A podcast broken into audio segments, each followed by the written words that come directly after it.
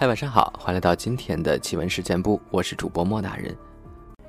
上一期节目中呢，我们分享了警察和法医是如何不害怕那些惨不忍睹的尸体的。今天呢，我们继续这个话题。上一期讲到呢，第一天实习的我遇到了树林中的尸体，接下来会发生什么呢？我们继续分享。副所问我。你看清楚了没？确定是尸体吗？我说确定，我看到了。他说：“那你上来拿警戒线，把那圈围起来，等技术的来。”我心想：“大哥，您可是正式民警啊，不下来开开眼吗？”我那天晚上睡觉的时候，都会想起那个面对面的场景，很害怕，很多种滋味无法表达。不过比起来，我算是幸运的，因为当时我们封锁现场后，我看见法医也带着我两个同学过来，选了块平地，发了他们两双手套，也没有口罩，我就乐坏了。这俩货当天更新的 QQ 心情是：操，第一天实习就组装人体。这是我接触的第一个警务工作，第一次出警，而且尸体的名字我还记得。就叫某某，姓什么我就不说了。两个月前驾驶摩托车外出失踪，未归家，身高一七八，体重一四零。后确定为抢劫摩托车、杀人抛尸。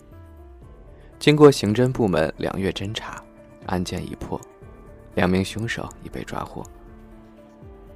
正式工作后，接触了很多尸体，有被大货车压死的。现场惨不忍睹，有因爱恨情仇等原因杀死的，有小孩游泳溺死的，见了很多，说不出来是什么感觉。说一个待的时间最长的吧，希望你们能体会我的感受，因为真的是无法用言语形容。那是二零一二年大年十五晚上十一点左右时，两个十八岁左右的小孩走进了派出所。说来投案，后来问下来，吓了我一跳。说他们两个和一个五十岁左右的老头约好了晚上去偷砍两根大树卖钱。在砍树的过程中，老头被砍倒的树干倒下来砸死了。他们两个害怕，跑回家躲了几个小时，太害怕了，所以才来派出所投案自首。因为当时是大年夜。所有的民警和辅警已经轮班回家过节了。我当时一个单身小青年，无家无业，就把大年夜值班这活给揽了下来。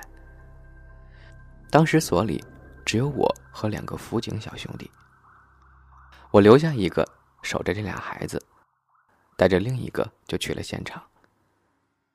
到现场后，我那兄弟一直打哆嗦，他最怕死人了。我说没事儿。你给我拿手电筒，我戴上手套，缩下身。死者身长约一米五八，体重一百斤，年纪在五十五岁左右。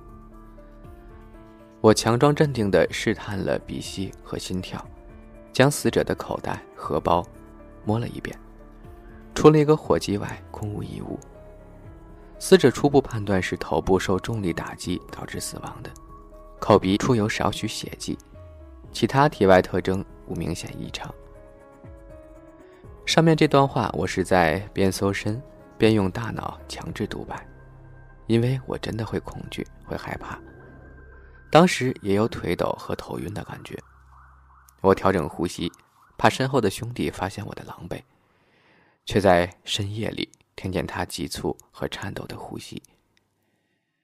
算了，谁叫我是正式民警呢？我让他去用警戒带封锁路口，并将现场情况汇报给所长。我所长联系技术部门，然后让他在车上等我。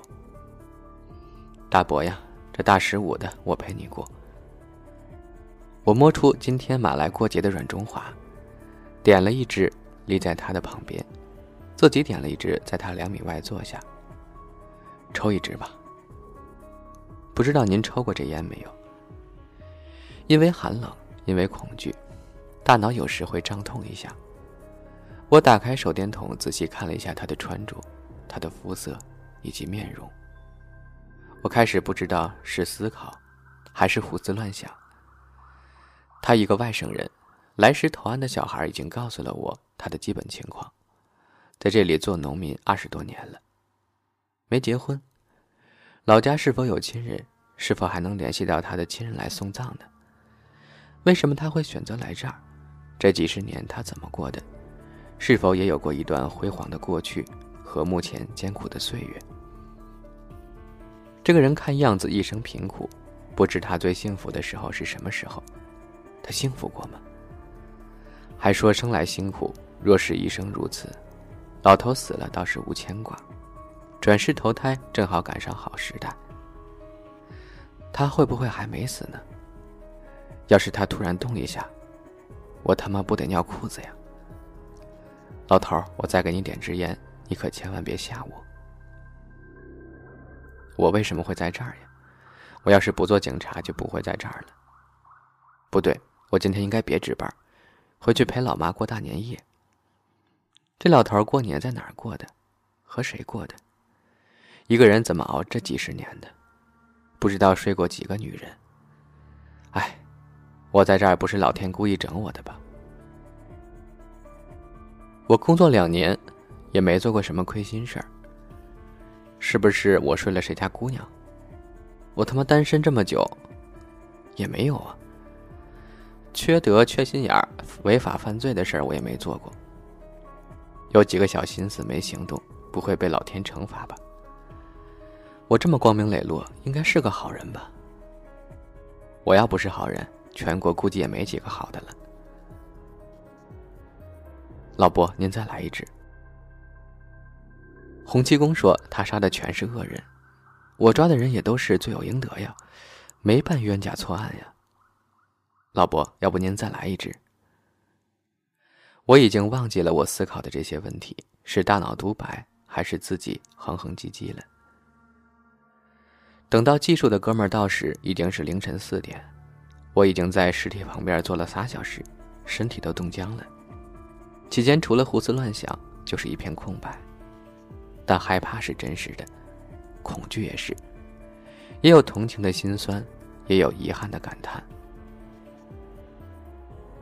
我是警察，我也会害怕，但是我是警察，我不能害怕。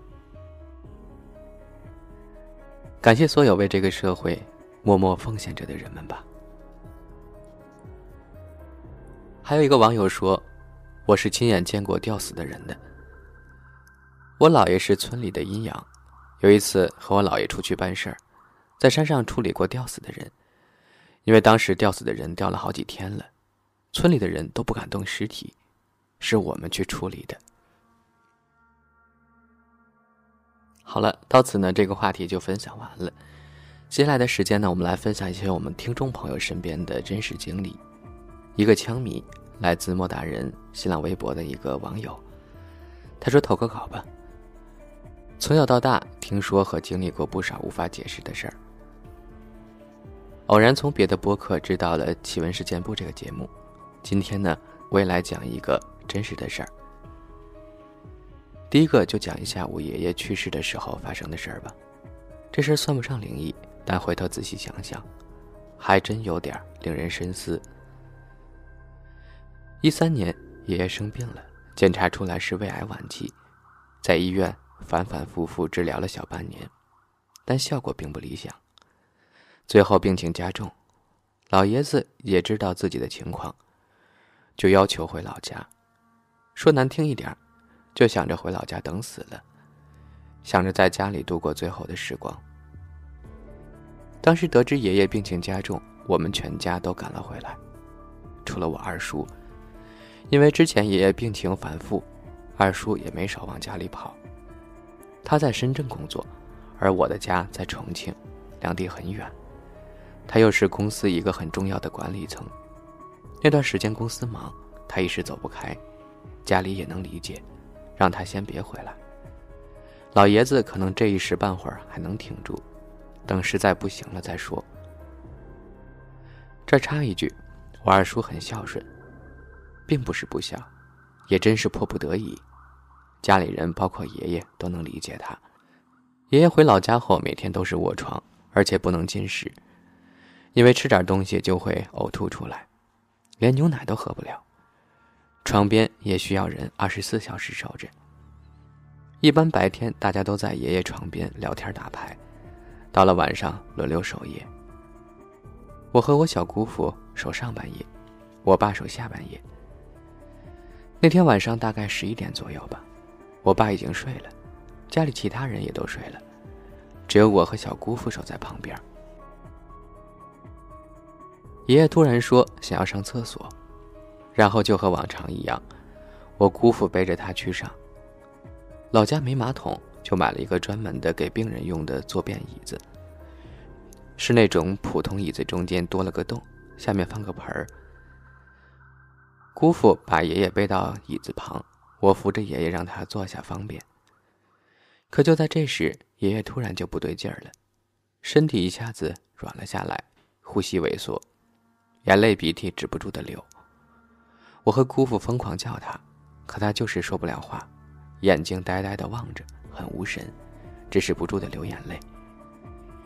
这时，姑父反应过来，说：“老爷子不行了。”急忙把他抱到卧室，放在一张躺椅上。我又去叫来了已经睡觉的奶奶、姑姑他们。他们一来，看见爷爷这样，就知道他不行了，哭声顿时成了一片。这时候，老爸早已醒了，也去叫来了家族里的一些人。爷爷的几个兄弟，还有邻居，全都来了，准备帮忙处理后事。爷爷依然是躺在躺椅上，流着泪，说不出话。奶奶、姑姑他们都在跟前叫他，边哭边叫。不知是谁说了一句：“老爷子，老二还没回来呢，您不能等他回来再走吗？”具体的话我记不清了，反正大概就是这个意思。这时，奇迹真的出现了，爷爷竟然慢慢的恢复神智，缓了过来，开口说话了。家里人问他怎么了，他说他也不知道，就突然感觉自己不行了，也讲不了话，脑子一片模糊。爷爷算是挺过来了，要知道这时候家里都准备给爷爷穿上寿衣了，灵堂都在搭了。这段时间，二叔也得到消息，急忙订了机票。准备马上赶来。第二天上午，爷爷似乎精神了很多，中午还喝了半碗粥。他是能喝完的，姑姑劝他能喝就多喝，他说总得给你们后人留点这一天过得还算平静，爷爷身体比较稳定，包括晚上也没出现问题。第三天早上，二叔回来了，二叔是头一天的飞机。但是回到他家里已经很晚了，因为他家里住在城里，我们现在是在老家，大半夜回来不方便。再就是听说老爷子身体还算稳定，大家也都叫他别着急，第二天一早再赶回来。这天早上，二叔来到爷爷窗前和爷爷打招呼，俩人聊得还挺开心。这一下一家的人都在这儿，全回来了。老爷子心情挺美。可刚过中午就不行了。这回是真的，一家人跪在他面前，无论怎么哭喊都叫不回来。随着瞳孔变大，心跳、脉搏也停了，身体慢慢变凉。爷爷这次是真的走了，再见到了自己二儿子最后一面。在一家人团圆的时候，他走了，走的还算安详。父亲慢慢的帮他合上双眼。他们的眼角都挂着泪。这个事儿是我亲身经历的，或许算不上什么灵异，但我还是想分享出来。